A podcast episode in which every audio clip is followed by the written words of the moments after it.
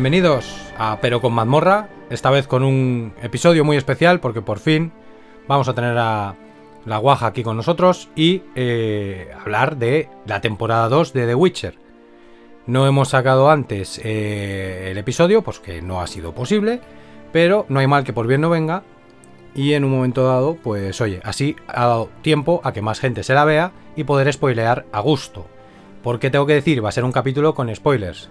Ya eh, quien no la haya visto, pues está avisado para ir a ver a la serie tranquilamente y después ya escucharse el podcast eh, si le interesa y si le apetece. No obstante, tengo que decir que primero voy a hablar, porque me necesito desahogarme, de la serie Cobra Kai con su última temporada, temporada número 4, y, y necesito sacarlo. No voy a hablar largo y tendido, van a ser unos minutitos nada más porque, pues mira, mm, le puedo dedicar perfectamente un episodio. Es una serie que empecé a ver, a ver creyendo que no era merecedora de, de bueno, pues de gran expectativa y, y, que luego ya cuando hice el podcast eh, porque la vi antes de hacer el podcast. Eh, no tampoco tenía claro que fuera una serie merecedora de hacer un episodio entero de ella. Y vamos, haría uno o más. ¿eh? Uno o más. Estoy totalmente hypeado y necesito desahogar. Así que ahora hablaré unos minutitos de Cobra Kai antes de dar paso a la guaja y de hablar de The Witcher eh, temporada 2. Va a ser algo rapidito, simplemente por desahogar, como digo. Desvirgamos de esta manera eh, el podcast pero con mazmorra, que ya sabéis que va de juegos, videojuegos, eh, pero va de cosas relacionadas también. Entonces, mmm, bueno, pues friqueos varios y de lo que salga un poco de las narices. Con lo cual, ya avisé que podía ir de alguna serie o de alguna película en un momento dado. The Witcher, en cualquier caso, está relacionada con juegos y con videojuegos. Y en el caso de Cobra Kai, eh, deciros que también está el videojuego por ahí. Así que de algún modo todo al final mmm, vuelve al redil, al redil de los juegos. Espero desvirgar cuanto antes también el podcast con una de las cosas que para mí es piedra angular y fundamental. Y que si no lo he hecho todavía es porque ando esperando voces que siguen sin aparecer y sin venir. Eh, trayéndome grabadas o interactuando conmigo sus diatribas sobre juegos de mesa. Entonces, en breve también, en cuanto pueda, desvirgaré el podcast ya por fin con eh, juegos de rol de lápiz y papel, una breve introducción para los neófitos, eh, pero que también mm, hile con los videojuegos y ponga cosas interesantes para aquellos que tengamos el culo pelado. Y ya haré análisis de juegos de mesa o de alguna temática en concreto como deck builders o lo que sea.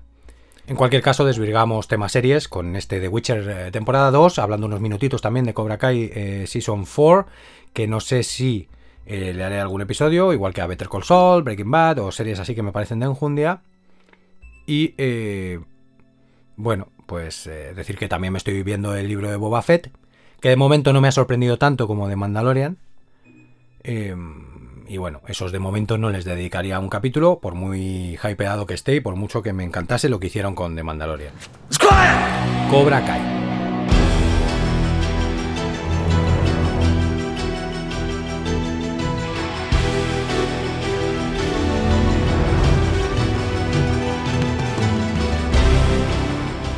Nada, Cobra Kai, vamos a ver. eh, para el que sea fanático de las películas Karate Kid 1, 2, 3 de los 80-90, mmm, no, eh, no sé si llamarlo esperpento o lo que sea, que no soy sospechoso yo, que vamos, una de mis artes marciales es el Shaolin Kung Fu, lo he hecho muchos años. Y, no soy sospechoso yo que no me encante Jackie Chan, que no me guste Will Smith y que no me guste el Kung Fu. Pero a ver, como Karate Kid, pues fue una cosa que quiso hacer Will Smith ahí con su hijo y tal, y ya está. Entonces, este, aquí estamos hablando de las películas originales, que por supuesto me han marcado mucho más porque las vi de niño y de adolescente, y entonces es de lo que estamos hablando. Tienen su. y tenían su mini universo, eh, al ser tres películas, ¿no? Pero eh, desde luego lo que le ha dado ya el entre comillas, universo ha sido esta serie de Cobra Kai. Porque lo ha expandido, te está contando lo que pasa muchos años después, desde la perspectiva de Johnny Lawrence, en vez de Daniel LaRusso, etcétera, ¿no? Y lo que eran pelis ochenteras simples, del malo es muy malo, el bueno es muy bueno y, y, ya está, que a mí, insisto, me parece perfecto, ¿vale? Que ahora se, se, quiere como desdeñar eso, de ahí venimos y a mí me parece perfecto para dar según qué mensajes, sobre todo hablando de una película de artes marciales, eh, pues ahora sí que tienen esos grises, esos matices, ¿vale? Y todo este rollo moderno, que está muy bien también, ¿vale? Y de hecho, eh, la serie habla de un tema muy importante como es el bullying, con lo cual la hace mejor todavía. Pero es que además la serie es que mezcla de una manera brutal la comedia, el drama, la acción, la nostalgia del fanservice, el, el tramas para adolescentes, para jovencitos y para adultos, em, las artes marciales, la esencia de artes marciales, etc. O sea, mm, sin tomarse muy en serio, porque en ningún momento se quiere tomar excesivamente en serio, eh, es una serie seria y que tiene una estructura muy bien hecha y con una mezcla de todos estos factores que he dicho que es difícil de conseguir y de ver en otras series, ¿vale? Sobre todo mm, series que tengan que jugar con la nostalgia o que vengan de, ese tipo de elementos. Si además eres artista marcial, como es mi caso, pues es que, que, os diga, o sea, ya lo tenéis todo, o sea, no es que te guste Karate Kid o ese universo y tal y cual o seáis neófitos o lo dejéis de ser, que si además eh, te gustan las artes marciales o eres artista marcial o te encanta ese mundo de las artes marciales o como lo queréis llamar, mm, los mensajes están ahí, mola verlo por el puro entretenimiento, etcétera, etcétera. Además, es una serie que ha ido mm, increciendo, es decir, va increciendo de trama, de hypeo, de que quieres más y más. Muchos dicen que esta cuarta temporada es la mejor, yo no diría si es la mejor o no es la mejor, que tampoco entro ahí porque siempre guardas con mucho cariño la primera, por ejemplo, tal, cada cual tiene, cada una tiene su enjundia y su rollo. Pero sí puedo decir que sí van increciendo en la historia, en que quieras saber más, en cómo lo van desarrollando, es una cosa que se expande, se va expandiendo y es tremendo. Es tremendo como nos han dejado con, con unas ganas increíbles de la quinta temporada. Es que a eso voy, que lo hacen todo bien y ahora quieres la quinta temporada ya. Y es lo malo, que hay que esperar un año. con la estructura esta que tiene Netflix, de darte todos los capítulos del tirón y luego a esperar un año, pues a ver. Pero lo bueno, es lo que hay, ¿no? Eh, yo he intentado vérmelo lo más espaciado posible, pero al final es que quieres más y quieres más. Y otra cosa que tiene es que se ven como pipas, ¿vale? Los capítulos no se te hacen espesos ni largos, ¿vale? Eh, incluso encantándome eh, la temática y etcétera, etcétera. Y no quiero adelantar acontecimientos, pero algún capítulo de Witcher se me ha podido hacer más espeso que ninguno de los capítulos de, Cobra Kai, habiéndome visto varios seguidos, ¿no? Em, entonces, hasta lo light que tiene la serie, mola. Entonces, está muy bien hecho, está muy bien estructurada, está muy bien equilibrada. Eh, el fanservice, lo nuevo, tal, no sé qué. Hablar de temas modernos sin meterlos con calzador, de mala manera, chabacana. Eh, y, todo esto. Entonces, totalmente recomendable. Y, nada, estoy esperando la quinta eh, como un cerdo. Además, eh, por hablar un poquito por encima de, la cuarta, o sea, bueno, de la quinta, decir que es muy probable que vuelva Mike Burns, que lo llame Terry Silver, y que en esta cuarta los giros que hacen con Terry Silver son brutales. predecibles, muchas cosas, pero brutales también. Eh, incluso las cosas que tienen predecibles molan también. O sea, es que no tengo más que buenas palabras para esta serie. ¿eh? Entonces quería desahogarlo, quería decirlo. Así rompemos hielo antes de comenzar con The Witcher temporada 2 con la guaja. A lo que doy paso, pues ya mismo. The Witcher temporada 2. Ladies and gentlemen, you have been the most beautiful audience. Remember to toss a coin if you can. If anyone needs me, I'll be at the bar. What for It's the point of no return. After everything we did, we saw, you turned your back on me. What for? To yearn. Watch that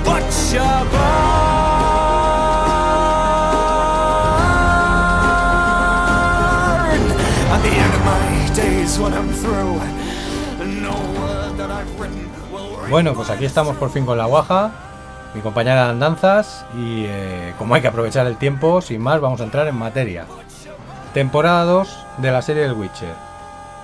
Eh, bueno, ni que decir tiene que es nuestra opinión personal, etcétera, etcétera. Ya sabéis que eh, hemos leído libros, no todos, ahí estamos, todavía nos quedan libros por leer, que venimos sobre todo de jugar los videojuegos, eso sí, como cerdos, sobre todo el 2 y el 3. El 1 mm, es verdad que me llegué hasta la mitad, no pude ni, llegar a la mitad, yo creo. Eh, pero sí, bueno, sé de qué va, he leído mucho de él y tal. En cualquier caso, es muy infumable, muy retro. Todo esto ya lo expliqué en el capítulo de eh, que también estábamos con la guaja hablando de The Witcher 3. Y, por supuesto, nos hemos visto la primera temporada de la serie y la segunda. En cualquier caso, sí nos gusta investigar y ya desde hace años, desde los propios juegos, desde que estábamos jugando a los juegos, andamos investigando en qué se parecían a los libros, en qué no, etcétera, etcétera, y lo mismo con la serie. Con lo cual hemos leído ríos de tinta de todo aquello que no hemos podido leer de primera mano. En cualquier caso, eh, no deja de ser nuestra opinión personal, como cualquier otra, pues es igual de válida o de inválida. Todo lo que digamos, ¿estáis de acuerdo? No, os gusta, no os gusta, tenéis otras cosas que aportar y que decir, arroba pero con mazmorra, Instagram, Facebook, Twitter, aprovechando cualquier publicación que ponga yo del podcast o ponéis vosotros lo que os dé la gana y ahí nos comentáis vuestras diatribas que eh, siempre es del buen rollo, pues seré más que agradecido. Bueno, sin más, eh, Guaja, mm, bienvenida de nuevo, por fin, y eh, temporada 2 de The Witcher, ¿cuál es tu opinión? Hola, hola, encantada de estar aquí de haber sacado un ratito para poder eh, charlar contigo sobre la temporada 2. Y bueno, la esperábamos con muchas ganas, estábamos deseando y no sé qué decir, nos ha dejado así un poco tibios tal vez. Sí, sí, sí, hay que, vamos a entrar en materia poco a poco, eh, pero lo que podría ser, ah, están entusiasmados porque... Eh, o está, mejor dicho, estamos entusiasmados porque, bueno, pues somos fans del universo de The Witcher, ya sean en juegos o en libros, y no tenemos ese rollo del que quiere ser muy purista de los libros y tal, porque estamos un poco más descontaminados de eso, y eh, tampoco tenemos el rollo purista de los juegos, entonces la primera la disfrutamos mucho. Sí. Y, y, en esta segunda, en principio además han mejorado presupuesto y han hecho cosas mejor, eh, pues deberíamos estar igual de entusiasmados o más. Sin embargo, bueno, pues a lo mejor se van quitando ciertos velos, también nos vamos haciendo más exigentes, o hay cosas que son objetiva y empíricamente eh, eh, muy criticables, no sé. Decir que intentamos eso, verlo un poco descontaminados, ¿vale? Posiblemente conozcamos más el universo de los juegos, en nuestro caso, que no es para nada, considero nada despreciable eso, sino hoy en día todo lo contrario, incluso a lo mejor los juegos se han tenido que currar mucho más, lore y tal, porque los libros quedaban un poco cojos en ese sentido. Y la serie ni te cuento, o sea, ahora mismo los juegos a mí me parece eh, los que más homenaje hacen a los propios libros de Sapkowski, incluso más homenaje que Sapkowski se haga a sí mismo. Entonces, desde ese punto de estar un poco, intentar al menos estar descontaminados tanto de la narración de los juegos, que es extensísima, como de los libros, que la realidad es que no nos los hemos leído todos, pues hacemos un poco el análisis eh, como serie, como serie de fantasía, etc. Bueno, pues em, es que lo mismo, yo la palabra de definición es, es que me ha dejado tibia, o sea, no Después de esperarlo mucho, mucho, mucho, mucho, bueno, pues sí, está muy bien. Eh, nos ha dado también buenos momentos, grandes momentos, pero a lo mejor esperábamos algo más. Lo que tiene el hype y las expectativas también lo tenemos en cuenta. Sí. Eh, aquí no hay saltos temporales, cosa que mucha gente ya nos ha dicho que agradece. Pero a pesar de no haber saltos temporales, mm, es un poco. cuenta un poco. La historia, no sé, un poco enrevesada para gente que no esté metida en el universo, quizá. Eh, sin explicar a fondo cosas, dando por hecho otras, pasando muy por encima otras, en cosas que a lo mejor deberían de ir un poco más despacito, más cocinadas a fuego lento para que sepan mejor luego vistas en pantalla. Claro, es que ese es uno de los grandes titulares que pondría yo, en lo que es mi opinión, que también me he quedado, sí, mm, has definido bien la palabra, mm, que ni funifa o tibio. Y el gran titular que pondría yo, a mi opinión, precisamente sería eso, eh, porque es lo que además creo que dentro de la subjetividad que supone una opinión es lo más objetivo. Es decir, cuentan las cosas deprisa y corriendo. No cocinan un buen plato a fuego lento cuando hay otras series que tienen infinitas temporadas y capítulos y no te están contando nada, están mareando la perdiz. Y en esta yo creo que le harían falta, eh, no sé, no voy a decir aquí que 16 capítulos o 12 o que fueran de una hora o que lo dejen de ser o de hora y media, te quiero decir. Son eh, largos. sí, pero por eso te digo que no, me da igual la fórmula, eso que se le ocurre el que lo pagan para ello, sino eh, en general el concepto es que narren más despacio y eh, le den importancia a lo que la tiene y se lo quiten a la que no la tiene, porque, porque la cuestión es que va muy deprisa. En la primera temporada era perdonable, porque estaban contando los cuentos. Son cuentos cortos. Que cuentan muchas cosas esos dos libros. Y eh, tienen mucho flashback y tal. Entonces, aunque no. Eh, creo que estamos todos de acuerdo que tampoco eh, se hubieran muerto por poner un rótulo con la fecha y el tal, tal, para poder explicarle a la gente, incluso a los que sabíamos la cosa.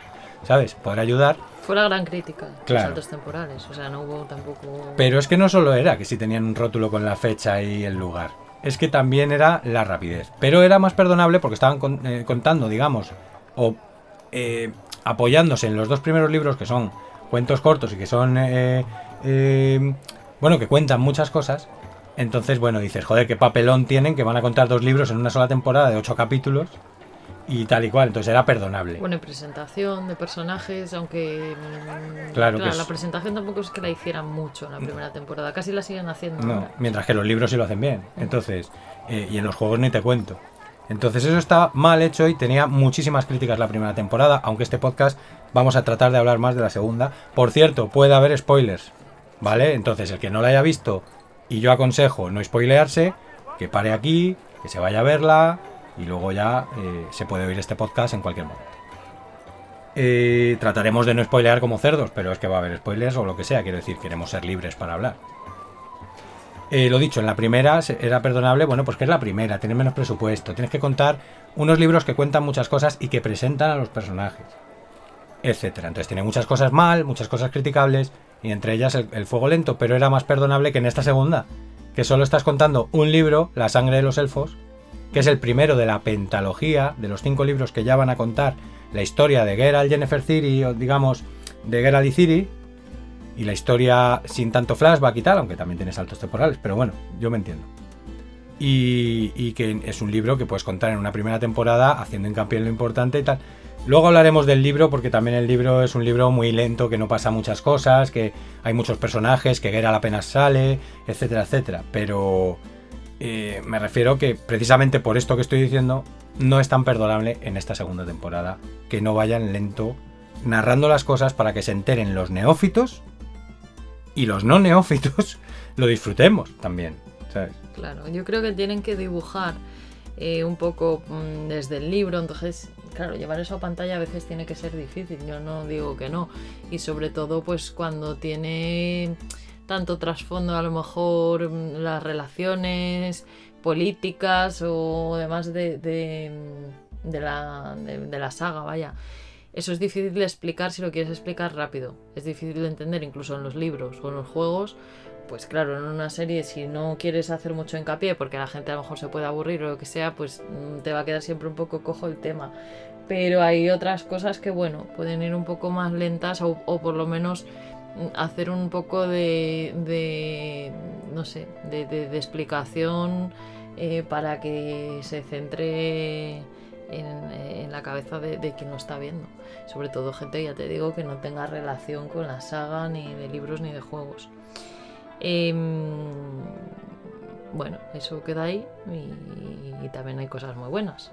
Sí, sí, vamos a hablar, no solo vamos a hablar de lo malo, o sea, simplemente sí que me parece ese titular de que no está cocinada muy rápido, porque eso es que es que está a la orden del día, es decir, es que mm, yo qué sé, mis sobrinas, o sea, gente, gente por un tubo también en las redes, amigos, tal, pues yo no me he enterado de nada, pues no sé qué, eh, tal, o te preguntan cosas, ¿sabes? Entonces es que es una cosa que es un hecho, es un hecho que es así, y es eh, algo que tienen que corregir en la tercera temporada, y con urgencia. Porque, uno, porque más contenido o más cocinado a fuego lento hace que todos los que sabemos del universo disfrutemos más y nos em, empapemos más de los personajes y de las cosas que ocurren en la serie porque es un producto en sí mismo. Es decir, es que la serie, luego lo hablaremos más en profundidad, inventa un 70% de las cosas. Sí. No inventa un 20, un 30 por las licencias audiovisuales que tiene que tener, porque nadie quiere que sea exactamente el mismo producto que un libro, porque es la historia de siempre. No, no, es que está inventándose un montón de cosas, algunas sin sentido ninguno y que ofrecen más interrogantes que respuestas, porque están, claro, hechas mm, pues deprisa y corriendo por guionistas, no sé qué, no sé cuántos. Que Sapkowski no es que sea Tolkien, que todo hay que decirlo. Mm. ¿Vale? Los libros, muchos de ellos dejan que desear y no tienen un sinfín de detalles de lore, ni un sinfín de detalles de, de, mapa. Ni que podía ir a, podía haber aprovechado y, claro, ese mundo que ya tiene creado, pues haberlo haberse recreado en él, haberlo hecho más rico en detalle y por lo que sea no lo hizo. Claro. Y en ese sentido los juegos le dan mil vueltas al propio Sapkowski. complementan totalmente, vamos. Porque incluso cosas y lagunas que tiene Sapkowski, los juegos inventan toda una historia brutal y creíble y molona sobre eh, algo para, para, para, explicar ese punto, esas lagunas, otras cosas tal, porque los juegos, recuerdo aquí, que van después de los libros. Así pudieron inventarse la amnesia de Geralt y todo lo que les dio la gana. Está claro que CD Pro y R, eh, vamos, eh, lo bordaron. Mm. Luego habrán hecho las cagadas que hayan hecho, pero en el Witcher lo bordaron y, y mejoraron un producto que eran los libros. Tal cual. Tal cual. Y para mí es el producto estrella de The Witcher el que lo ha llevado a la fama reconocida a saco, por mucho que este hombre lleve escribiendo desde los 80 y tal y cual. Y el que ha hecho que una serie de Netflix eh, se pudiera hacer, porque si tú vas a Netflix diciendo voy a hacer esto del brujo, no lo conoce nadie, pues a lo mejor le hubieran dicho que sí, pero vamos, teniendo la repercusión que tenían por los juegos, pues a la decisión de decir que sí ayudaba bastante. Esto ya lo dijimos en el anterior capítulo, quiero decir, en el capítulo del podcast de, de The Witcher 3, pero es que es así. Entonces, eh, claro que es un producto mayor, incluso a veces, ya te digo, mejorando los juegos. Está claro, o sea, los libros. Está claro que el mérito es de Sapkowski de haber creado el universo, de haber creado a Geralt de Rivia, de haber creado el brujo, etcétera, y que los libros son disfrutables. No, ojo, eh, simplemente que no es Tolkien, que nadie se espere a Tolkien y que nadie se espere tampoco la misma calidad en todos los libros, ni el mm. mismo, ni el mismo rollito, y luego para gustos colores, claro. Eh, entonces, la siguiente gran obra no puede ser de otra manera que los propios libros de Sakowski. Pero para mí la primera gran obra son los juegos, por todo el lore, todo el trasfondo, todas las historias que hay, incluso las misiones secundarias, etc. Esto no me voy a extender, porque para esto está el podcast de The Witcher 3. Sí, pero bueno, eso que dices que es interesante porque mucha gente puede decir, ah, no te leíste los libros al completo, entonces no puedes opinar. No. Vamos a ver, aquí pensamos que haberte jugado los videojuegos de la manera que nos los hemos jugado nosotros es tan válido como... Vale, no los libros son el producto original, todo lo que queráis, pero, pero que es tan válido una cosa como la otra para crearse en la mente tu historia y, tu, y, la impresión sobre el universo. Bueno, sobre todo si además has leído ríos de tinta sobre juegos, libros, serie y además si te estás leyendo los libros, de hecho.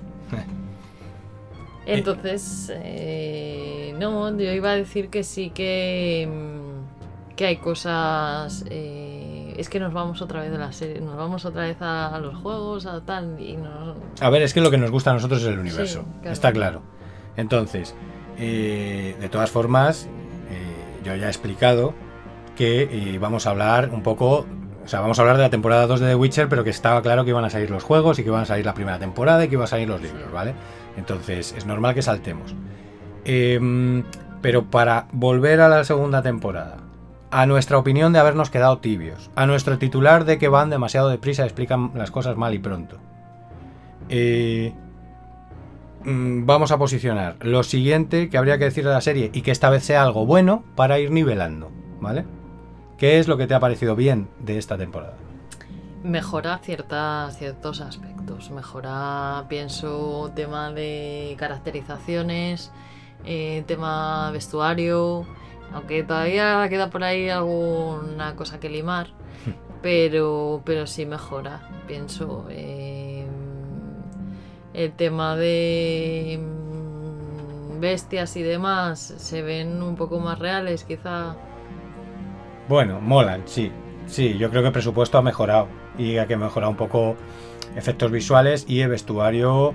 Bueno, es que Geralt va con el vestuario de la primera temporada y después con una armadura que mola mogollón y a la de Nilfgaard, la armadura de Nilfgaard tan criticada en la primera temporada, porque la verdad es que era una mierda, ¿vale? A mí no es como cucarachillas. Claro, a mí no es que me sangrasen los ojos porque tengo el culo pelado de ver cosas, pero sí, era una mierda.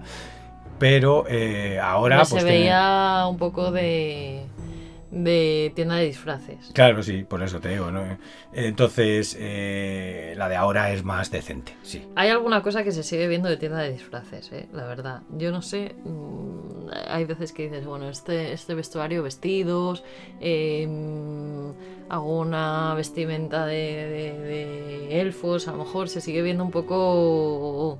Pero bueno, oye, es lo que hay de momento. Bueno, eh, hay que decir en este punto, aunque tienes toda la razón y, ya lo hemos hablado, eh, hay que decir en este punto que tampoco, a ver, que estamos muy acostumbrados a ver Tolkien, a ver eh, cosas estadounidenses, superproducciones, cosas británicas de mundo de fantasía. Y esto está basado en los países del este y esto tiene un universo más oscuro y tiene un universo distinto y en los propios juegos mezclan mucho ropa medieval de lo más variopinto, muy bien asesorada históricamente, eh, en ciertos periodos, en ciertos sitios, no porque esa fuera la ropa eh, por excelencia de, X periodo del medievo, ¿no?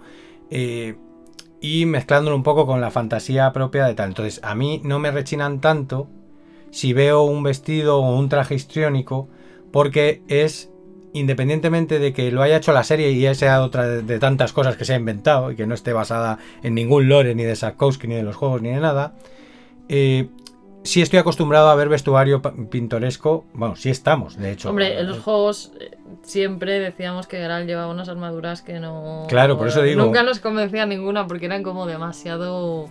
Mucha floritura, mucha cosa rara de lo que estábamos acostumbrados de otros, otros juegos de, así de fantasía y tal y de rol. Entonces aquí siempre había algo que decías tú, y bueno, hay que ponerle esto mm. que, es un poco feo, no lo podías apenas cambiar de. muchas horteradas. Mucho, Muy hortera, esos que no me salían. Mm. Sí, pero bueno. Y cosas raras. Entonces, por eso digo que estamos acostumbrados. Y eso a mí me gusta que esté en la serie también de alguna manera porque lo hace diferente. Porque eh, otra de las cosas que diría, eh, bueno, voy a decir yo alguna cosa que me ha gustado también. Yo tengo una ahí para enmarcar, pero di tú. ¿Pero que te ha gustado? Sí. Pues sí, sí, no, no, no, di tú primero. Pues mira, a mí me ha gustado esta temporada. Em, pues lo que yo creo que a muchos de los que nos estén oyendo, que hayan jugado los juegos. Que por fin se han quitado eh, el no, no, nosotros no queremos saber nada de los juegos y tal y cual. Y han empezado a poner guiños eh, a los jugadores. Entonces, Caer Morgen, el rollito con Geralt de Ciri, aunque salen los libros, ojo, no es que sea de los juegos, pero el Karl Morgen y el rollito con Ciri del entrenamiento y de eso, visualmente tiene un guiño a los videojugadores y al juego de Witcher 3. Y hay un medallón del el ah. juego de Witcher 3 colgado del árbol de los medallones. Eh, y a mí esos guiños al, al, juego que tan maravillosamente está hecho, los juegos, ¿no? Pero bueno, eh, concretamente como el que habla de la historia y retoma un poco el rollo de los libros Em, de Ciri y de Jennifer es el 3, pues el 3. Em, entonces me ha gustado que se quiten ya la careta de no, no, nosotros no queremos saber nada de los juegos. Ya han empezado a dar esos guiños visuales, igual que lo hicieron con la voz de Geralt, eh, gracias a Henry Cavill, el friki. Eh, pues se han quitado la careta la, la, showrunner y, ya le meta esos guiños a los videojuegos porque visualmente nos atrapan más y están muy bien hechos. Y si algo está bien hecho, pues aprovechate de ello, o sea, te quiero decir, ¿vale? Y, bueno, no solo eso, también me ha gustado otras cosas, pero bueno, di tú. Eh, efectivamente, lo que habíamos hablado en el otro podcast de que se iban a fijar más en los videojuegos, lo, ibas a, lo iban a tener más en cuenta, sí, fue así. O sea, sí que se notan muchos guiños y muchas cosas. Y lo que era para enmarcar es que Morgen, ya lo has dicho tú también.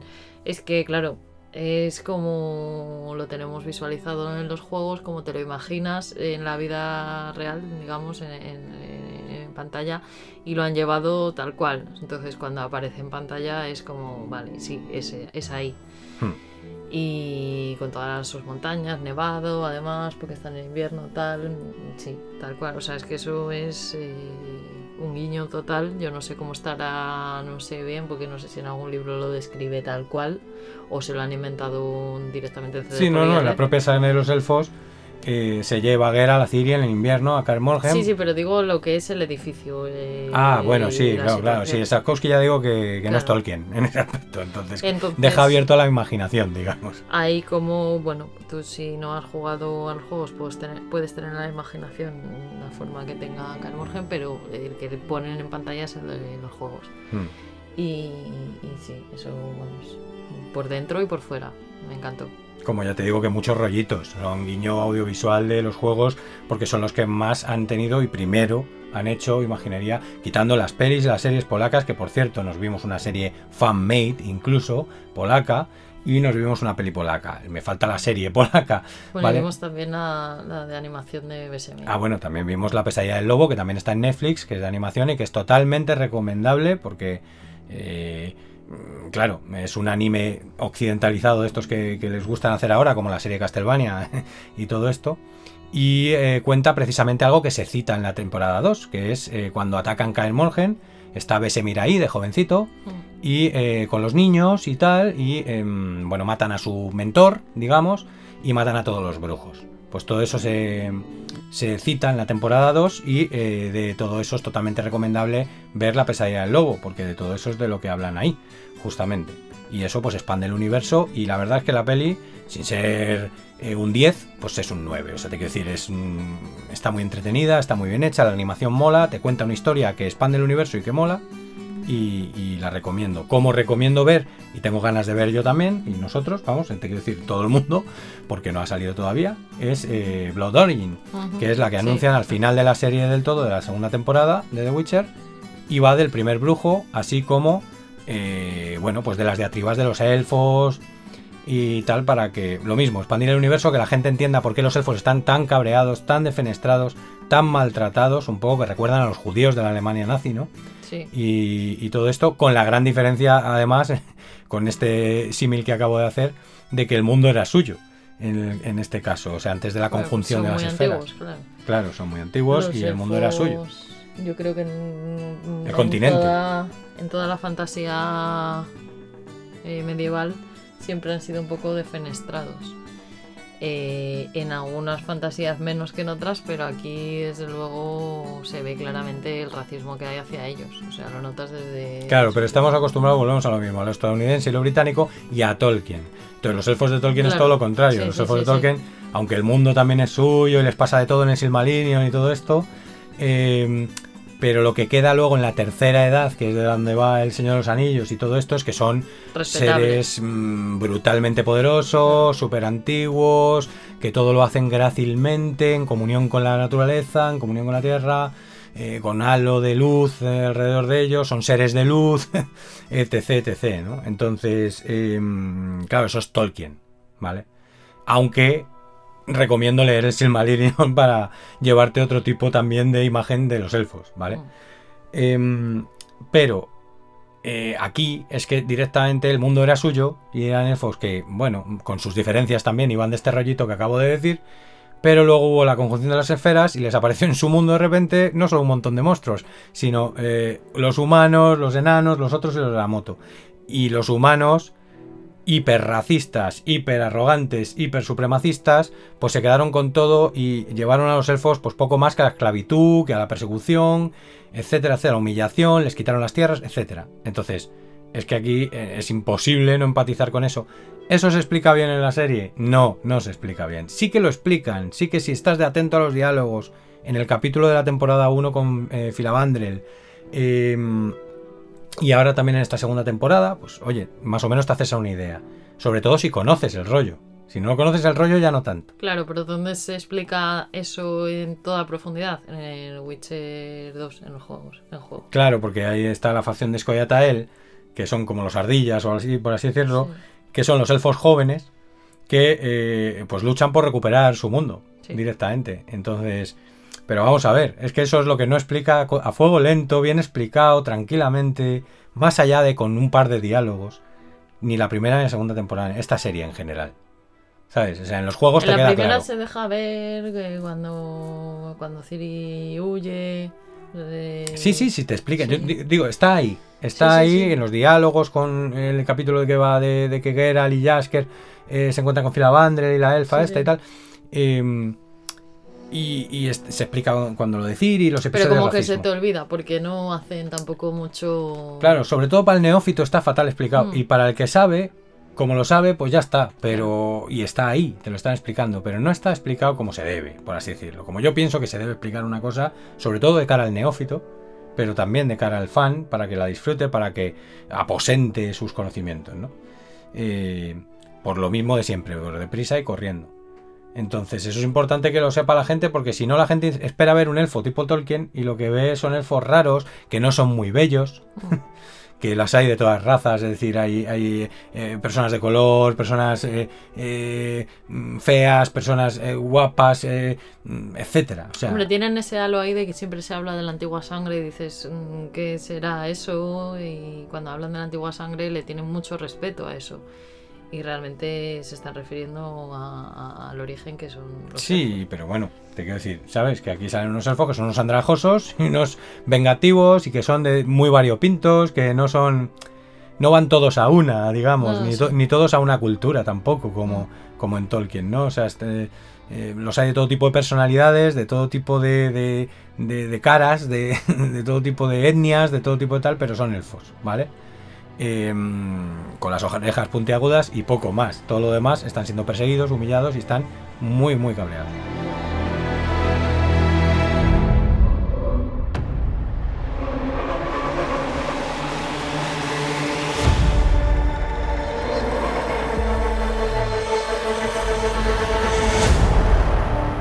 A ver, eh, personajes, vamos a ir con los personajes. Es que esto daría para mil podcasts, porque vamos a hablar largo y tendido hoy, pero nos vamos a dejar millones de cosas, ya verás.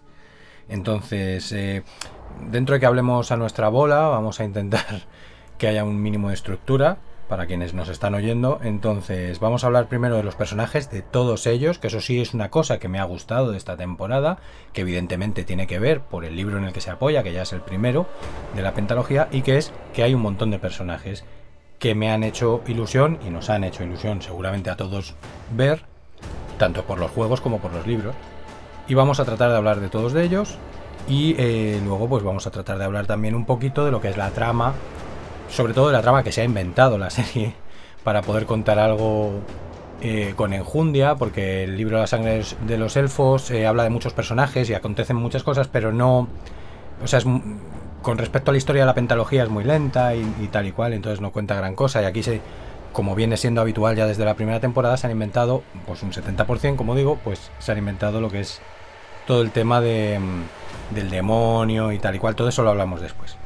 Ahora vamos a ir repasando los personajes porque así también van a ir saliendo cositas que nos han gustado, que no, y sus propias tramas, lo que nos han contado en definitiva en la segunda temporada. Y por tanto aviso que aquí empiezan los spoilers. Así que, por ejemplo, podemos empezar de eh, los principales, ¿no? O sea, Geralt de Rivia, Ciri, Besemir y los brujos, que digamos tienen una trama todos en común, aunque aparezca Tris también en ellos. Pero eh, vamos a hablar un poquito del, del dúo Geralt-Ciri. Y luego vamos a extenderlo a Besemir, los brujos y tal. ¿Qué te ha parecido el dúo Geralt-Ciri en esta temporada, por ejemplo?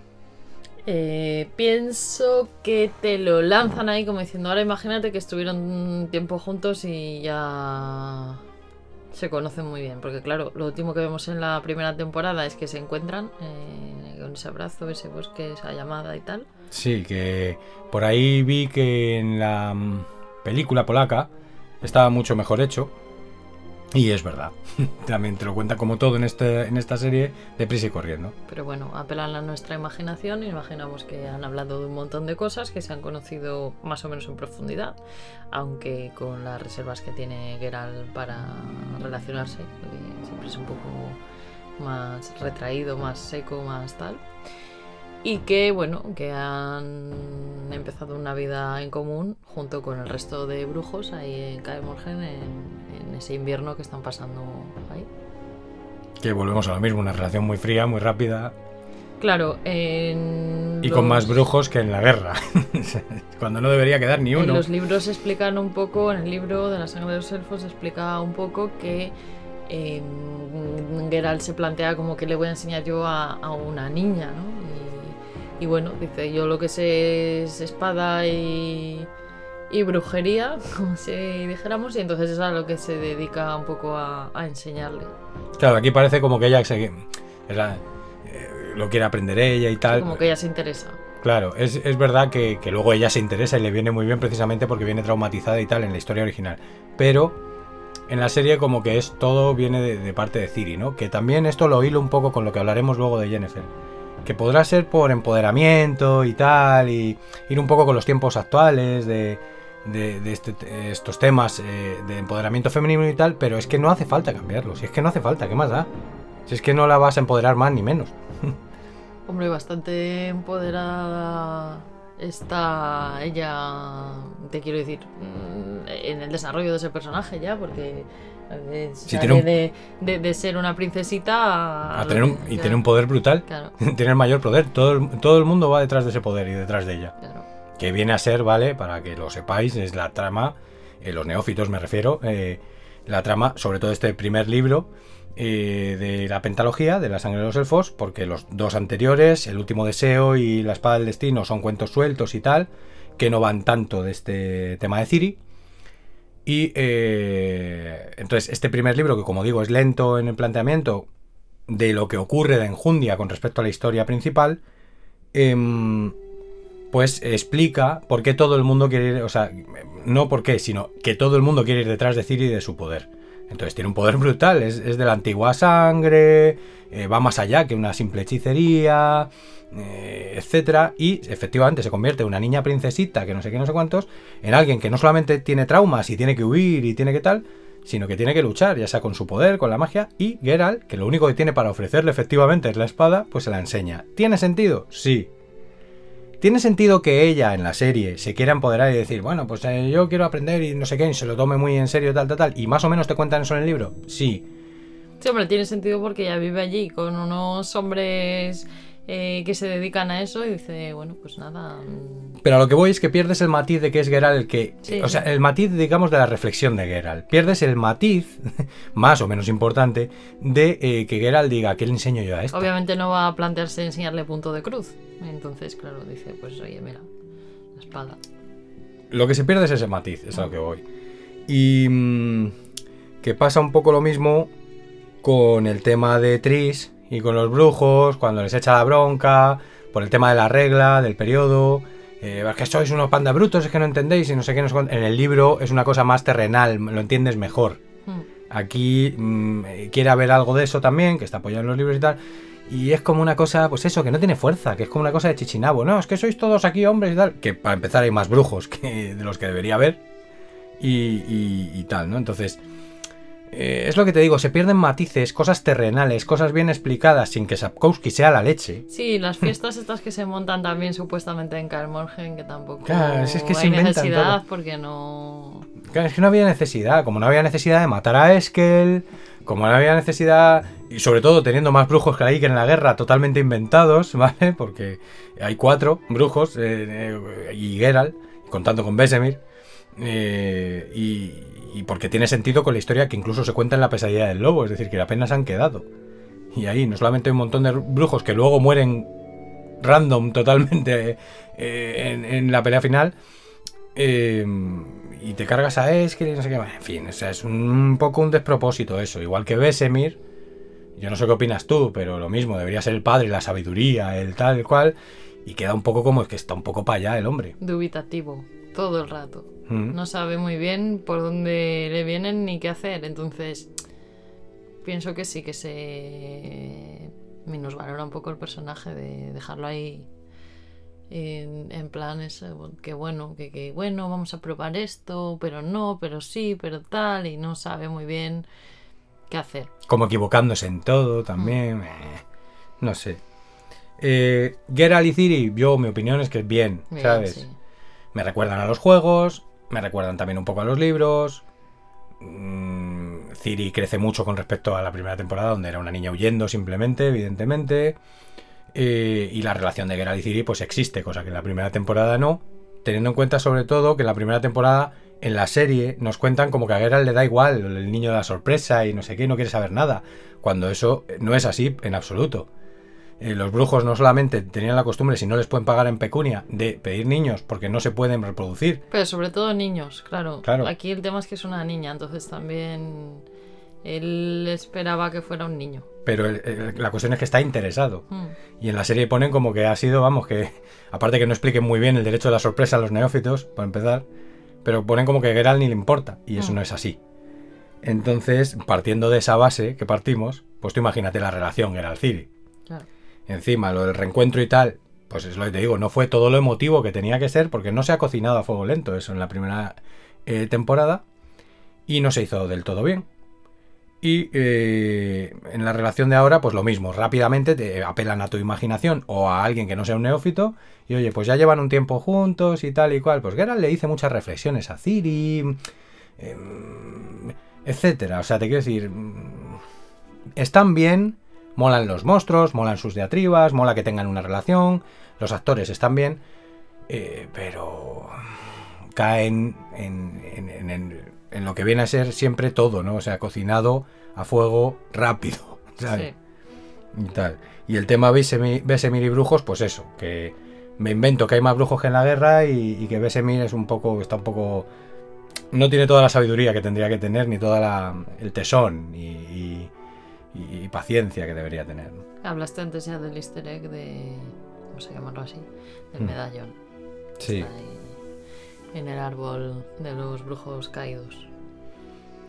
Luego vamos a ir con eh, Jennifer, Fringila y Kahir. Eh, estos tres personajes que, bueno, eh, comparten primero Jennifer y Fringila una trama, junto con Francesca, que luego hablaré de ella. Y eh, luego Jennifer y Kahir también comparten trama. Eh, Kahir, ese mm, soldado oscuro que iba detrás de Ciri en la primera temporada, aquí se desarrolla más, le vemos caer en desgracia, le vemos volver a gracia, luego volver a caer en desgracia. Pierde el poderío que tenía en la otra temporada, desde luego. mm, Sí, mola el actor Sí, sí, sí, no, sí lo hace muy bien.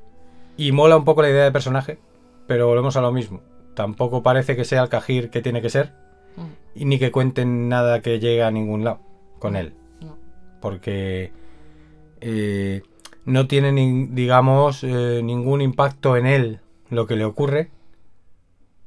Le llegas a conocer un poco mejor, pero volvemos a lo mismo en una serie que te cuenta todo rápido. Mm, y tampoco tiene ningún impacto en él lo que ocurre. Y encima ocurre una cosa con él que mm, volvemos a lo mismo, es de esas invenciones de la serie que digo que dejan más interrogantes que respuestas y que son innecesarias. Como es que Jennifer lo tenga que matar para demostrar que ella no ha traicionado a Aretusa, cosa que es una estupidez, como un piano. Y luego no solamente no lo mata, sino que huyen corriendo de gente hiperpoderosa, reyes incluidos, ¿sabes? Eh, como si nada. Luego lanzan mil fl- panfletos mágicos para buscarles, Sí. tal. Pero, pero ahí podían haberlos perseguido, pero vamos, con la nariz. Más si me teniendo en cuenta que por lo menos haberlo intentado. Y encima Jennifer sin magia, cosa que también se inventan. Ah, sí, bueno, eso sí que me parece fatal, además. Claro, entonces Jennifer Fringila, vamos a ver, Jennifer sin magia, cosa que también se inventan. Eh, vamos a ver, eh, sin necesidad, yo creo. Hombre, que le ofrece un rollito a la serie, ¿qué tal? Bueno, es que con Jennifer. Es que inventan todo. Es, Es que con Jennifer en la serie yo ya no sé lo que han hecho. es que inventan todo, si es que está inventado el personaje, si es que el personaje no es igual. No. O sea, los juegos sí clavan más a la Jennifer de los libros. Mm. Jennifer aquí es. eh, tiene sus picos, pero. Que ahí dices sí, vale. Pero no, no, no, no. Es que no es Jennifer de los libros ni Jennifer de los juegos. Es, Claro, es una... es alguien que quiere que te caiga bien, que buscan eso, eh, que caiga bien al, al público, yo creo. Porque si la pusieran como es en realidad, a lo mejor no caía bien. claro, a, algunas personas. a muchísima gente le caería bien y a muchísima gente le caería fatal. Claro. Porque el personaje mola tal como es, pues es un poco mala, las cosas como son y tal. Y aquí con tal no poner- tal. Aquí es como que siempre intenta quedar de buenecita, de pobrecita, de tal. Y luego tiene sus picos, ¿no? De explosión, pero. eh, Claro, y no tiene nada que ver con la actriz, es totalmente No. la escritura de- del personaje. Y, y claro, pues si ya se inventan al personaje y su carácter en sí, con se respecto al que su que origen también, que eso ya lo sabíamos de la primera temporada, está Claro. inventado su origen. se inventan el, el rollo este de la magia, de que consume, o sea, el sistema de magia, totalmente de que se tenga que esterilizar para, bueno, de, de- de- sí. Las esterilizaciones que son a medida de usar magia usar magia usar magia, no porque venga ningún chorbo a hacerte una, una cirugía estética, a ver si me entiendes, una cirugía. O sea, son cosas innecesarias de la serie, en serio. O sea, son unas tonterías que bien explicadas, pues eh, eh, pueden quedar visual, impactando visualmente también y, y tal. Y luego concretamente que la sangre de los elfos no tenga magia es incierto, o sea, eso no es así Claro. en los libros. Ni... Tú imagínate el discurso de Tisaya sobre la esterilización de, de... Porque aquí no tal, una mujer tiene que elegir entre ser hechicera o, o tener... Ser madre, sí. Pues ser madre, porque tal. Ese discurso es la leche, el discurso entero. O sea, te quiero decir, lo pones y queda muy visual. ¿Sabes? No necesitas un cirujano que hace el imbécil. O sea, es que no, no sé. Esas cosas. Entonces, claro, con Jennifer está todo inventado. Porque además, eh, por ejemplo, la madre de Geralt era hechicera. Y era su madre. Claro. Y, y tal. Y bueno, pues el rollito este con Fringilla Vigo, que también lo mismo, igual que Cajir, se quedan que parece que la conoces más, tiene un desarrollo, pero tampoco sabes muy bien. Bueno, en este sentido no me quejo. Ya veremos en qué desemboca. Todo lo que ha vivido con Nilgar. Pero igual, como está contado deprisa y corriendo, pues Hmm. tal. Entonces al principio apresan los- las apresan los elfos. Entonces eh, tienen el tema este con el tema inventado este que está basado en la leyenda de Baba Yaga eh, de Europa del Este de, mm, del demonio de ¿cómo era? Voler Meir o algo así Hmm. em, que las atrae tanto a Francesca como a Fringilla como a Jennifer para alimentarse de su desesperación, embaucarlas, alimentarse de su desesperación, poder escapar de la cabaña con patas, que eso viene con, tiene relación con la leyenda de Baba Yaga, eh, en la que le han apresado los brujos hace mucho tiempo, que también lo cuenta Besemir, se lo cuenta Ciri. Eh, y eh, las engaña, tal, tal, y entonces a partir de ahí ya vemos la trama de Francesca, la trama de Fringilla, que están unidas, y la trama de Jennifer, buscando a Ciri para quitarle su poder. Eh, finalmente con la desesperación que, que de la que se alimenta con simplemente con el hecho de, lo del bebé elfo y todo esto, ya puede salir de ahí e ir a por Ciri, ¿no? Bueno, el caso es que Fringilla y Cajir pues tienen una relación ahí, bueno, un poco más entendible. En esta no tengo tanta queja. Hmm. ¿Sabes? Eh, pero volvemos a lo mismo, como está contada rápido es un poco raro, ¿sabes? Es decir, no, ahora te- es que quieres tener tú el poder, por eso has traído los elfos, pero ahora yo, pero ahora tú. Es como, como niños sin padre, ¿vale? Que no está ahí el emperador, pero te Mm. quiero decir que es como, como unos niños ahí desbocados que están viendo a ver qué hacen con el imperio y con los elfos y con el no sé qué, ¿no? Sí, sí, tal cual. O sea, de verdad, que no me gustaría, no quiero meterme todo el rato con la serie, pero es que lo tengo que decir y ya está, y las cosas que hay que decir. O sea, insisto, el resumen es que me ha gustado. Como producto menor del universo de The Witcher y de puro entretenimiento. Sí, pero cuando la vas reposando y vas eh, pensando cosas o viendo reacciones o tal, te das cuenta de que cojea. Es que es así. Y aparte la propia sensación visceral, que nos dejó tibios. Mm. Teníamos unas ganas tremendas y a medida que la íbamos viendo, cosas nos molaban mucho y luego te vas desinflando y vas diciendo tal, tal, ¿no? Y te quedas bien, pero lo justo. Mientras que con la primera temporada no pasó eso, teniendo muchas cosas criticables y mejorables y, todo esto, ¿no? Entonces aquí... Bueno, vamos a pasar a, a- Podríamos estar hablando mil años de Cajir, del otro, de más allá, pero vamos a hablar de Neneke y Melitele rápidamente. El templo de Melitele me refiero, de- donde está Neneke, pues que tiene importancia en el último deseo, que tiene importancia, digamos, en la vida de Geralt, de Rivia. Y a mí, bueno, pues sí, sin más tengo que decir que me gustó la actriz, me gustó el templo y me gustó... A mí me gustó mucho también. Era una especie así como de oráculo ahí en el templo. No sé, a mí me gustó. Me gustó mucho, sí, sí, sí. No es que salga mucho tampoco, Ya. no es que digan mucho de Neneke tampoco, pero bueno, la forma de enfocar a Neneke es... Hmm, Igual que digo lo que está mal, ahí digo, bueno, pues no tengo queja. hmm. Y esto sí que es propio de los libros, porque en los juegos poco hay de Neneke, por no decir nada, yo no recuerdo nada, vamos. No recuerdo yo tampoco. Vamos a, a- ya más enjundia. Tris, luego hablaremos de Jaskier, pero vamos, de momento Tris. Tris sale eh, en la serie como un personaje más, cuando en realidad yo creo que tiene un poco más de enjundia que ser un personaje más. Eh, Totalmente. Claro, Tris sale ahí como alguien, sobre todo en, en la primera, que te la presentan así como, bueno, que está allí ayudando y tal. En la Sí, que es una hechicera más. Pero Tris tiene mucha enjundia en los juegos y tiene desde luego más enjundia en los libros también. Claro, viene a ser la que usa Jennifer para ver si Geralt cae en la trampa y no sé qué, luego ella se da cuenta que le gusta Geralt, tienen una historia, todo eso no nos han Claro, contado es nada. utilizada por Jennifer pues, como anzuelo ahí a ver qué pasa y al final, claro, se llega a sentir algo por, por Geralt. Aquí se atisba algo que le dice, bueno, ven, tal, pasamos una noche juntos, bien", pero no, no le han dado el enfoque para que tú pienses que es alguien importante en la trama. Totalmente, es que para nada, o sea, es que viene de la nada eso, de oye, mm, pasa la noche conmigo, no, mira, es que no quieres, no soy quien quieres que sea, tal, pero si es que no nos habéis contado nada. Luego para de que repente aparece ahí en Carl Morgen que dices, ¿y por qué aparece Tris? Que que la gente que digo que no sepa nada de- del universo. Aquí, o sea, que pinta aquí, porque está Bueno, aquí con, por- con los brujos. Porque lo conoce de cuando la Kikimora, de cuando el rey sí, Foltes, pero que pero- se presente allí, que sea como alguien que, que toma un poco de decisión, incluso con Besemir, de qué hacer, de qué no Mm. hacer, de qué dirigir. Claro, es que, bueno. Y dice, no, ha mejorado porque le han puesto el pelo más rojo. Pero vamos a ver, si sigue siendo la misma actriz, con el pelo casi igual, por no decir igual, y, y todo igual. ¿no? La actriz, bueno, va. Bueno.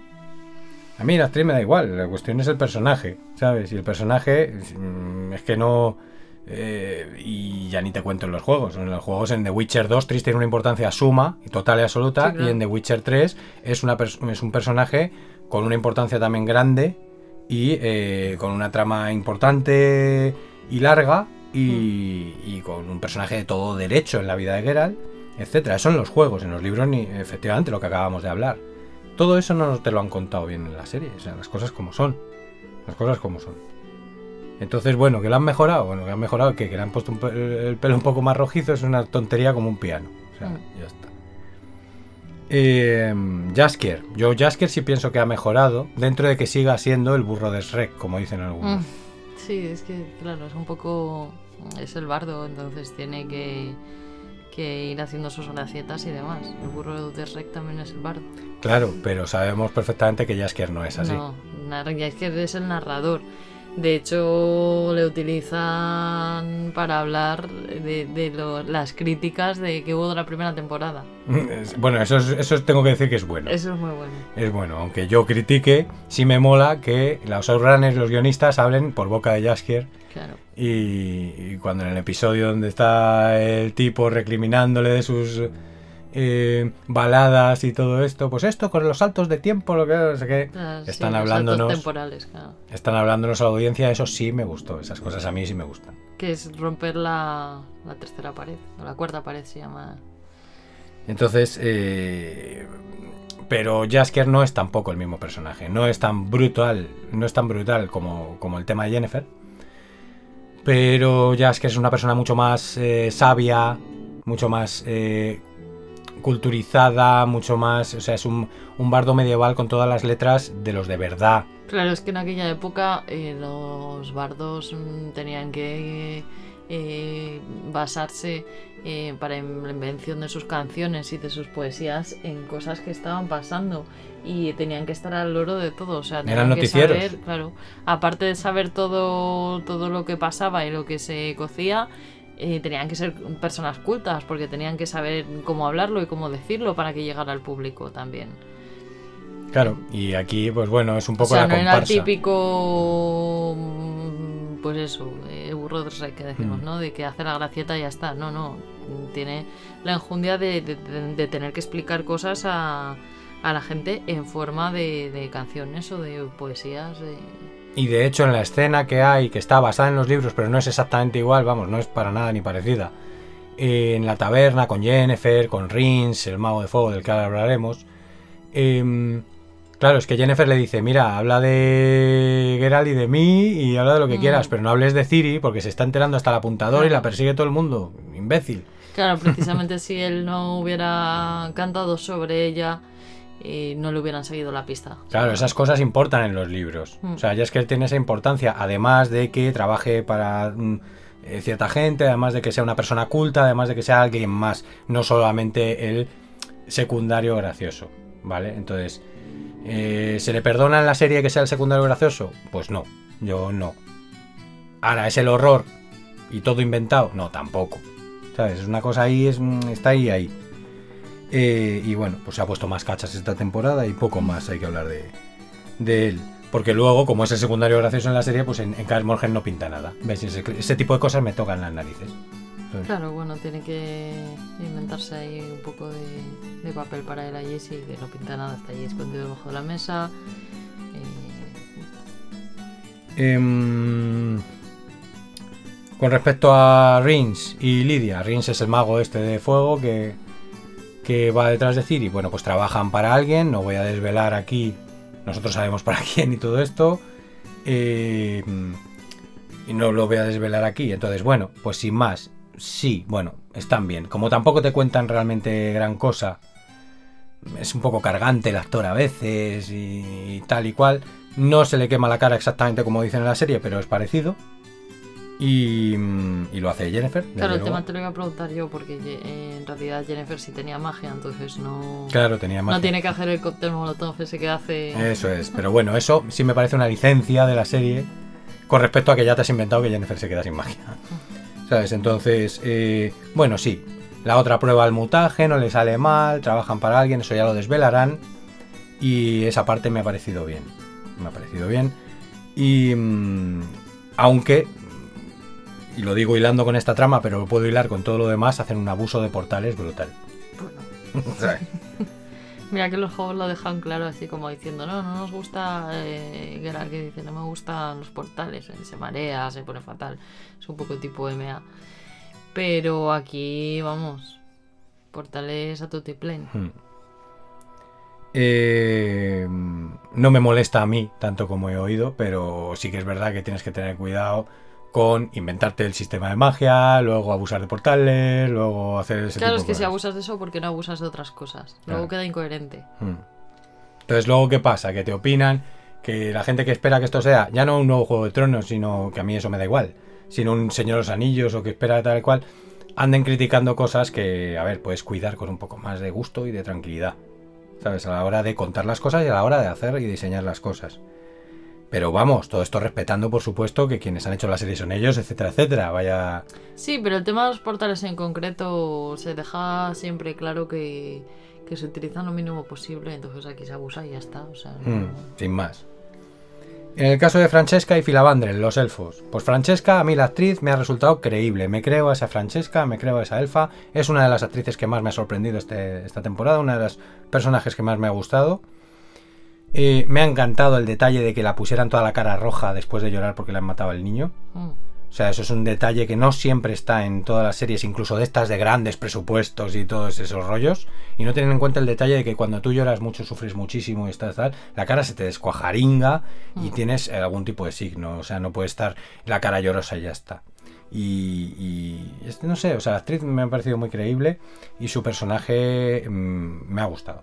Dentro de la tramilla que le ponen con el demonio, menos, pero dentro de la trama que la ponen como guía, guía de los elfos y compañera de Filavandrel, como llevando la batuta y tal y cual, y que no quiere venganza, quiere justicia y todo esto, a mí Francesca me ha molado eh, Filavandrel, eh, se profundiza en él en esta temporada, cosa que agradezco también, pero tampoco mucho, volvemos a lo mismo, como nada en esta serie, si es que volvemos a lo mismo una y otra vez, Sí, sí, es que pasa una y otra vez. un poco volando, yo no sé. Sí, sí, sí. sí. Luego, eh, bueno, el tema de Dara siendo el espía, tal. Muy bien. Eh, hablando de espías, me ha encantado ver, y el actor es muy imponente, Dijkstra. Mm, Sí, está muy loco. Espía que trabaja para el rey Vicimir de Redania. Y que tiene de eh, compañera ni nada más ni nada menos que a Filipa Enhart, que se puede convertir en lechuza. Y eh, todo eso me ha encantado. Porque claro, como fan de los juegos sobre todo, me ha encantado verles ahí. Que el actor de Dijkstra fuera imponente. También como fan de los libros se puede decir. Que te encanta ver esos personajes. Y eh, yo creo que es de los que a pesar de que la serie no profundice lo suficiente y a pesar de que espero que lo hagan a partir de la tercera temporada, que Sí, tienen que contar cosas trama. con más enjundia, claro. Sí, sí, pero muy, muy bien. El personaje a mí también me, me- me gustó mucho. Sí, sí, sí. O sea, ese es. mm, He reconocido a Dijkstra ahí, Mm. ¿sabes? Que lleva batuta, que sabe lo que se hace, que, es un tío confiado, que es un tío poderoso, mm, etcétera. O sea. Y Filipa es que no nos han mostrado nada, porque nos han mostrado la lechuza y cómo se, desco- se desconvierte, iba a decir, cómo se destransforma en lechuza, o sea, en ella misma. Y eh, bueno, por eh, terminar, vamos a terminar con la gran baza de el final, con Duni o Emir Van Mm. Emreis, emperador de Nilfgaard, ni más ni menos. Duny el erizo. Duni el erizo. Mm, a ver, cualquiera que haya mirado con mucha atención o haya hecho revisionados, etcétera, y ha ido hilando, aunque sea un neófito, aunque evidentemente un neófito le va a costar más, por lo mismo que hablamos siempre, habrá visto que es el mismo actor del capítulo donde sale el erizo y, y, y Geralt pilla, o sea, pide a la niña la sorpresa y todo esto. Y es el mismo actor de las visiones de Ciri cuando ve a su padre. O de la dimensión en la que encierra el demonio a Ciri. Y siempre es el mismo actor y sale al final como emperador de Nilfgaard, Duri y tal. Mm, todo eso está muy bien. Es un gran giro que usan los libros. Desvelado muy pronto aquí. Desvelado aquí, a ver qué tal lo llevan en el tema de, de tal. Bueno, a mí eso está bien. La cuestión es eh, que no te han contado apenas. Sí es verdad que está ahí, volvemos a lo mismo, en los diálogos y tal. Pero que te- no te han contado apenas. Con pelos y señales y, bien para que se quede bien en las cabezas. Que eh, Pavetta y Duni murieron en un barco yendo al Skellige. Que. eh, y qué cosas se dicen de por qué murieron ahí, de qué tal, de qué cual. ¿Sabes? Como para que te importe muchísimo que Duni siga vivo y que sea el emperador de Nilfgaard. ¿Entiendes? Ya, eso no lo explican. Claro, es una cosa que queda ahí, ¿no? Que, que, bueno, veremos cómo lo siguen desarrollando y si en la tercera temporada ya por fin van a, a contar lo que pasó en el barco, con quién trabajan de tapadillo y todo este tipo Yo de creo cosas. que sí. que no voy a desvelar. Y, y bueno, como podríamos estar hablando y hablando y hablando, hasta aquí de personajes, porque tampoco hay mucho que contar por lo que estamos diciendo. Que es que la serie pasa pim pam, pim pam. Y te la ves y te quedas con detalles, con algún monstruo que te mola, con alguna lucha que te mola, con si han mejorado presupuesto, con si no. Sí. Sardinilla, el pobre Roach. Hmm. Tiene ahí un, un fatal desenlace que yo no sé si luego, porque tú me decías, ¿no? Todos los caballos que tiene Geralt los llama igual. Yo no sé si va a volver a salir en caballo, le va a volver a llamar Sardinilla o no. ¿O qué? O ya es que se han cargado ahí. Deberían, deberían. personaje. Porque Geralt llama igual a todos los caballos, evidentemente. Vale, vale. Geralt tiene entre 80 y 100 años, entonces eh, no va a tener siempre el mismo caballo. Y cosa que tampoco se explica bien, ni en la primera ni en segunda temporada, las edades de la gente, etcétera, etcétera, etcétera, etcétera.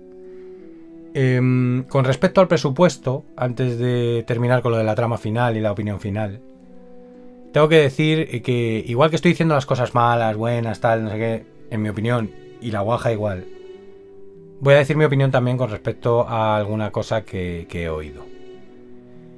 El tema de si es de la tele, de si parece Sena, de si parece Ah. Hércules. ¿Sabes? Pues mira, con todas las cosas que le puedo criticar, precisamente a mí, que estemos acostumbrados a la gran producción a partir de Peter Jackson, con El Señor de los Anillos, en cualquier cosa de medieval fantasy o de fantasía o de ciencia ficción, eh, me flipa que ya todo tenga que ser así. Cuando yo llevo viendo ese tipo de géneros desde mucho antes, y siempre fueron con un presupuesto limitado. Salvo excepciones, siempre fueron o serie B o casi serie B, etcétera, etcétera, etcétera. Eh, no solamente me encanta Sam Raimi por Evil Dead 2, que es mi película favorita de serie B, etcétera, etcétera, sino que también nos trajo Sena y Hércules y bienvenidos fueron para pasar ratos entretenidos en la tele. Y que te hablasen de mitología y de fantasía y de todo esto, porque eso no lo hace cualquiera y o lo tenías así o no lo tenías.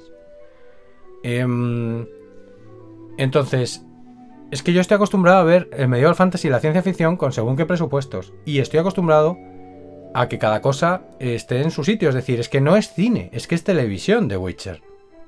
Es que lo quiero como el cine, porque Juego de Tronos era como el cine. A mí me da igual, o sea, es que es tele. Y a mí eso me causa una calidez, como si estuvieras al calor de una hoguera. Pero yo creo que eso a mucha gente, mucha gente rolera y mucho tal, eso les queda absolutamente igual porque precisamente ese tufillo que dices tú, eso es lo que mola. Porque lo otro pues es muy despampalante y, ostras, pues oye, verte un Señor de los Anillos como lo han rodado y tal es una pasada.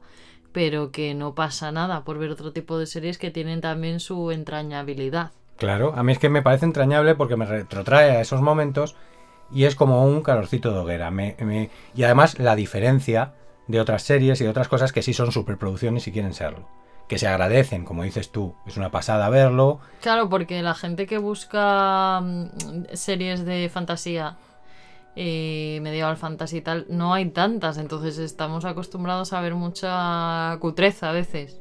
Entonces Claro. esto ni siquiera es una cutrez, o sea, esto está con menos presupuesto que un eh, Juego de Tronos o que El Señor de los Anillos, pero, pero está muy bien hecho, hombre.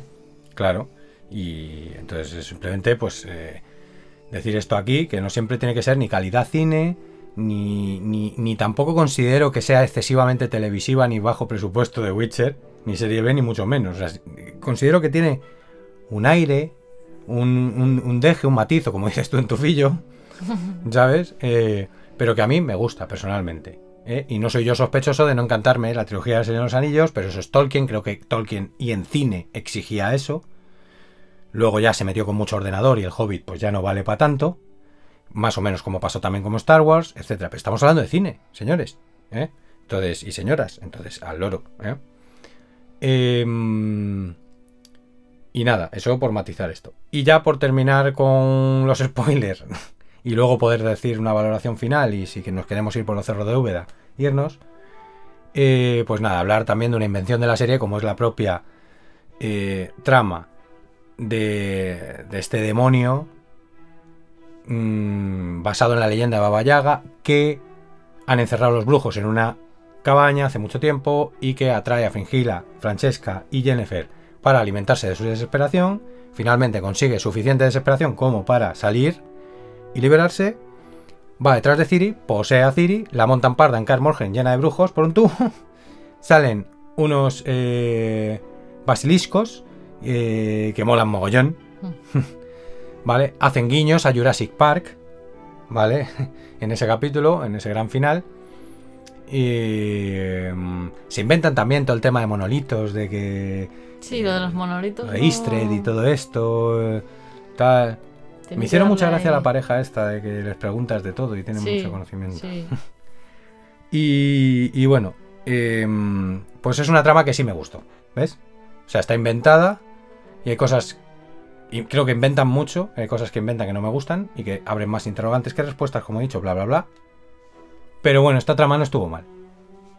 ¿Tú qué A mí los monolitos me sobraban.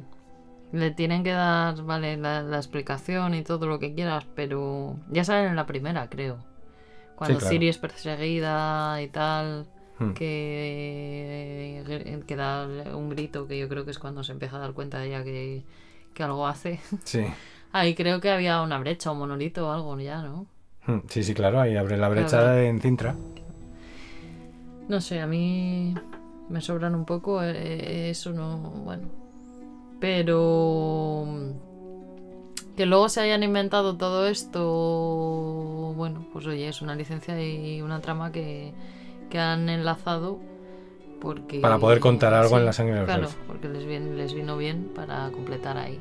Porque la sangre de los- los elfos es un poco eh, cada personaje hablando, o sea, Ciri por un lado hablando, eh, creo que es Tris por otro, y bueno, que no tiene tampoco una trama como para llevar a lo mejor a, la pantalla, ¿no?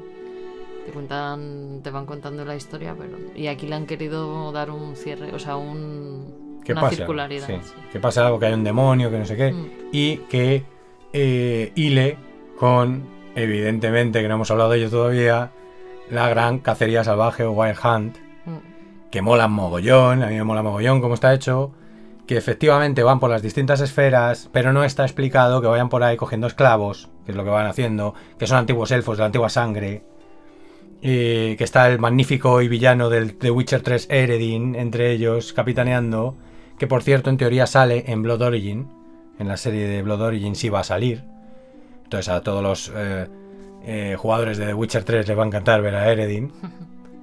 Y, mm, y deberían estar mejor explicada. Ya veremos si lo explican mejor todo en la tercera temporada. Que yo sigo dándoles tiempo y sigo haciendo de tripas corazón y dejando volar mi imaginación y aferrándome a lo que me gusta del universo de Witcher y aprovechándome de que no soy un neófito para seguir viendo con buenos ojos la serie. La vamos a seguir esperando con ilusión la tercera temporada. A ver, a ver qué pasa. A lo mejor ya no con tantísima.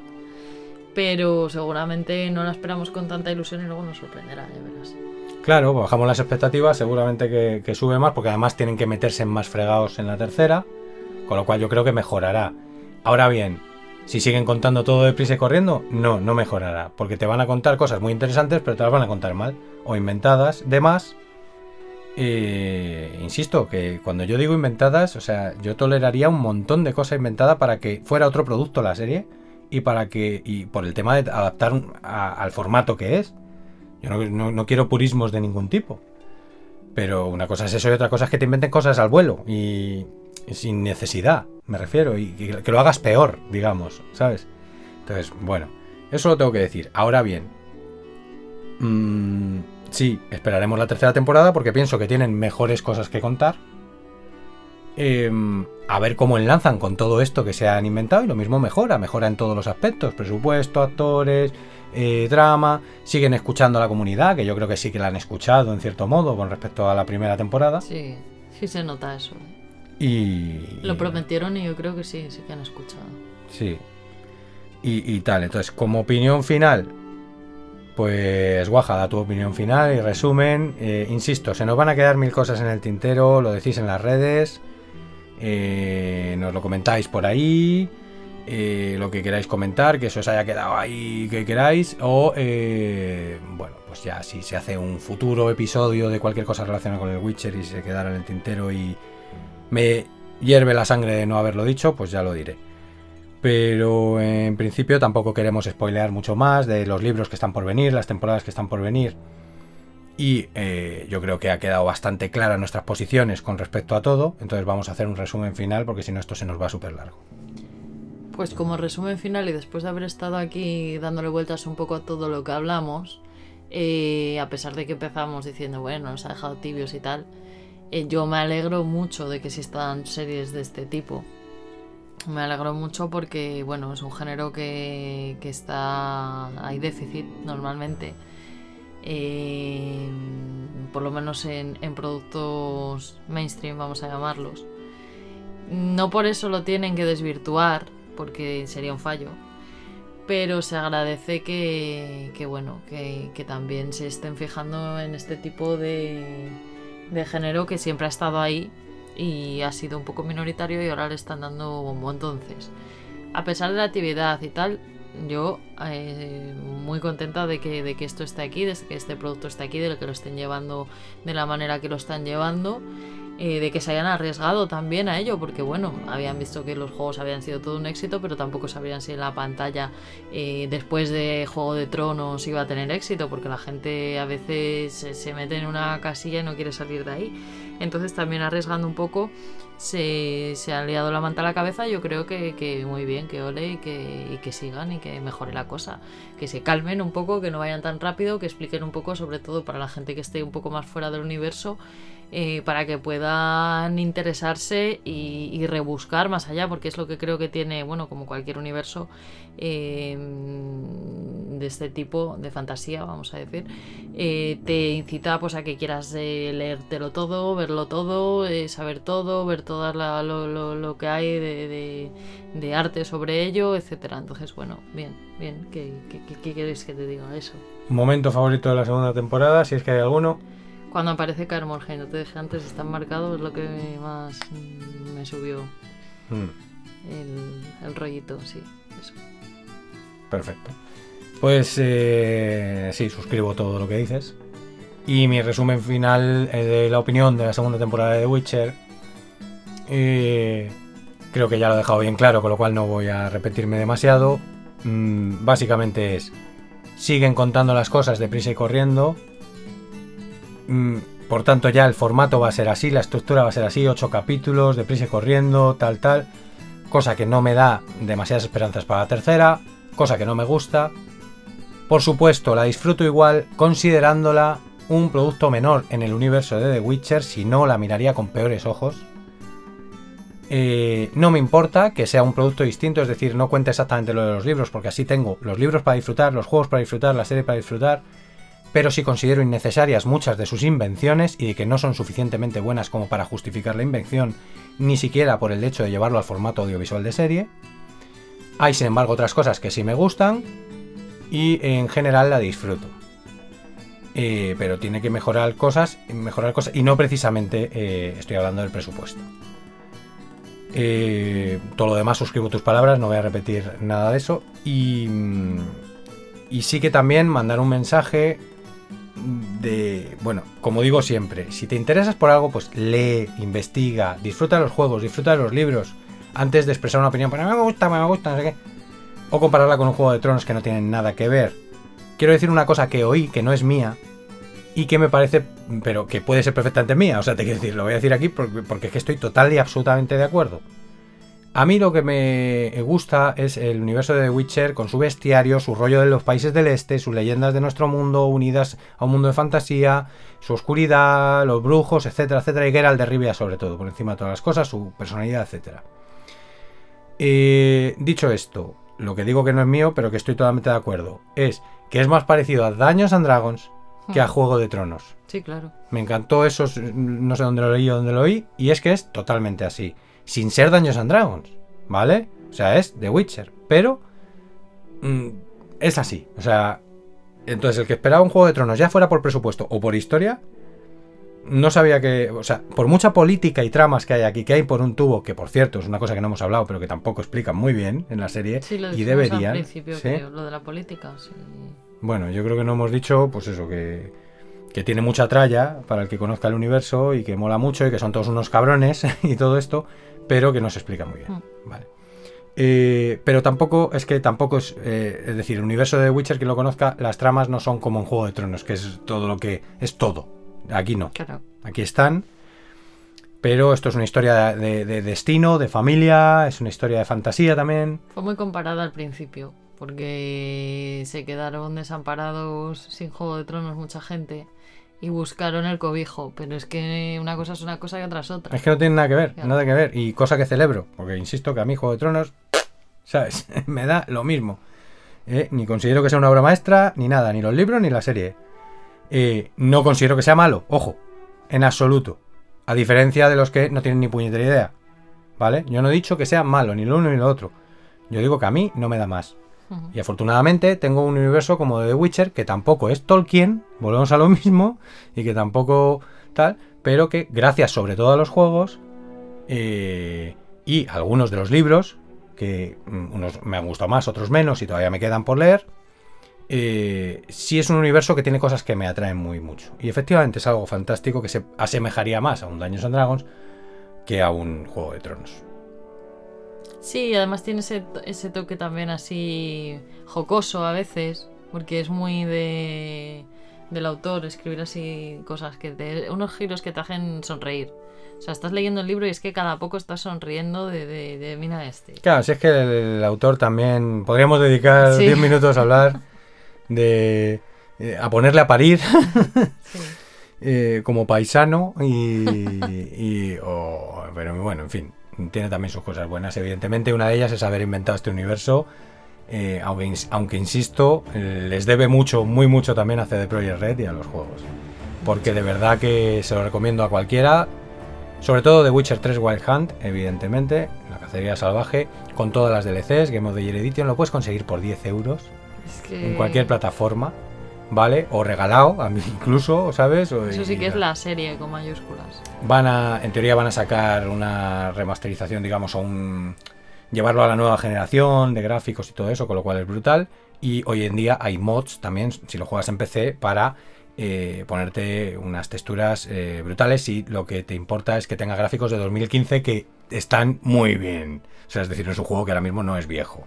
Son horas y horas y horas. La banda sonora es una obra maestra, el juego es una obra maestra, son horas y horas y horas. Las DLCs, las dos DLCs, Blood and Wine y, y Hearts of Stone, son incluso mejor que la trama principal del juego en algunos casos. La trama principal del juego mola muchísimo.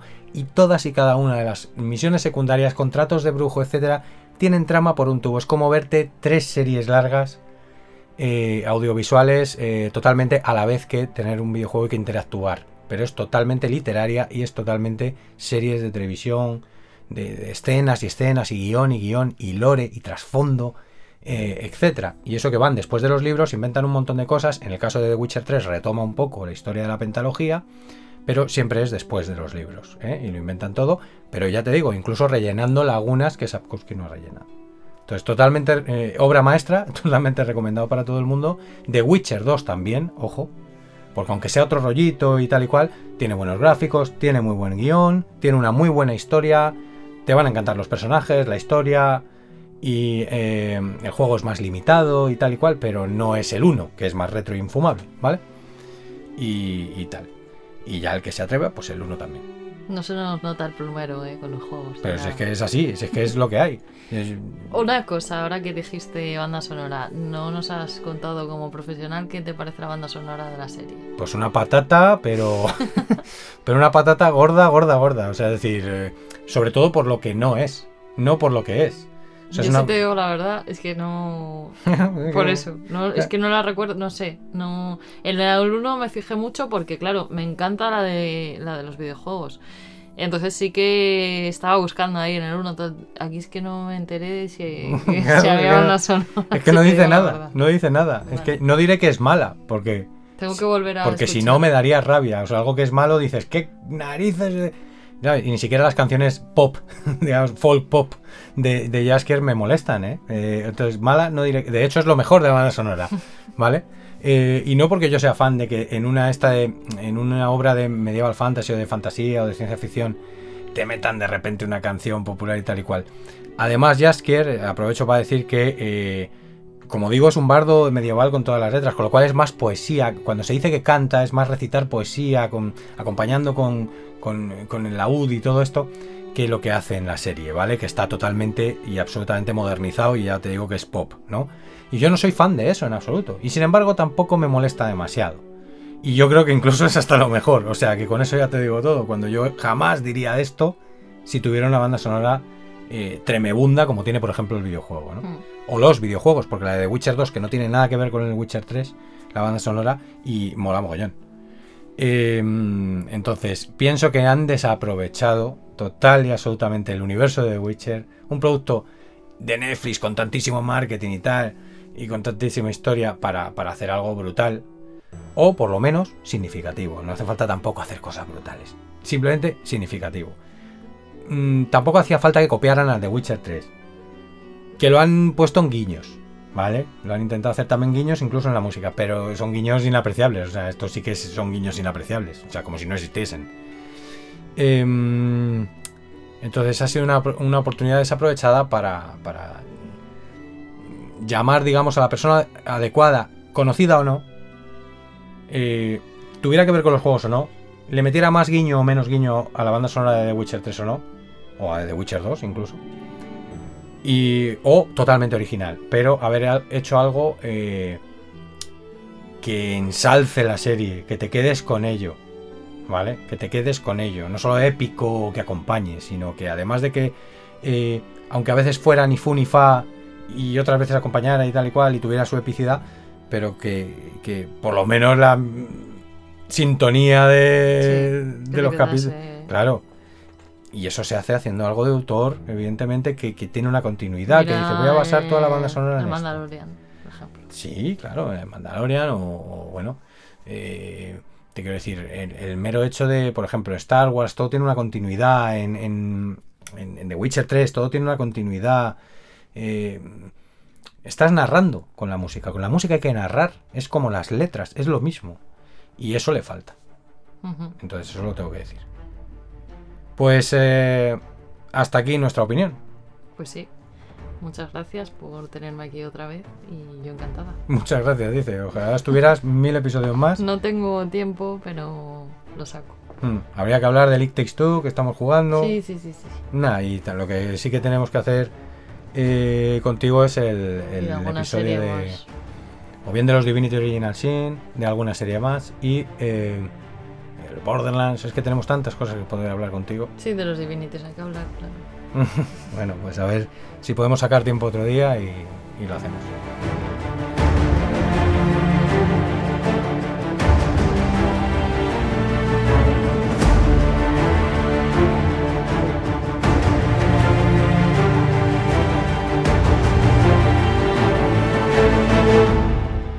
Bueno, pues hasta aquí The Witcher temporada 2 con la guaja, espero os haya gustado. Eh, no me extiendo más porque esto si no se nos va muy largo, ya digo que daría eh, tanto lo que he hablado en la intro como lo que acabamos de hablar, la cogí yo para muchos episodios, que encontraréis mm, infinitos materiales eh, en internet para seguir investigando, leyendo, viendo y demás. No puedo más que recomendaros aún así la serie, que la veáis, que la revisionéis, que leáis los libros, que juguéis los juegos, como ya hemos dicho. Y nada, recordaros los canales de Twitch y YouTube de Pero con Mazmorra para ver gameplays de los juegos eh, pues como It Takes Two, Halo Infinite, Assassin's Creed Odyssey. Eh, ahora estamos jugando al State of Decay 2 también con nuestro colega Riaz y ayer fuimos incluso 4 con el Rulo también, pero no hicimos gameplay. Entonces esperamos hacer alguno más, aunque es un poco más complicado porque ese lo juego en PC, la guaja desde la consola. Gracias de nuevo a que con la misma cuenta de Game Pass podemos jugar los dos aquí. Y... Lo estamos jugando entre cuatro y nos estamos divirtiendo. Hemos rescatado el State of Decay, State of Decay 2. Eh, porque esto de los juegos es un non-stop. Lo he dicho, canal de Twitch y YouTube. Suscribíos para que os avise cuando estoy en directo. No en YouTube, pero sí en Twitch. luego yo ya lo subo a YouTube para que se queden los vídeos perennes. Y eh, acordaos de arroba, pero con mamorra también en Twitter, Facebook, Instagram, para cualquier cosa que queráis decirnos. Sin más, como digo siempre, mmm, agradecido a quien haya llegado hasta aquí y nos haya oído hasta el final. Feliz año. Que este 2022 os traiga lo mejor posible y hasta el siguiente capítulo de Pero con mazmorra.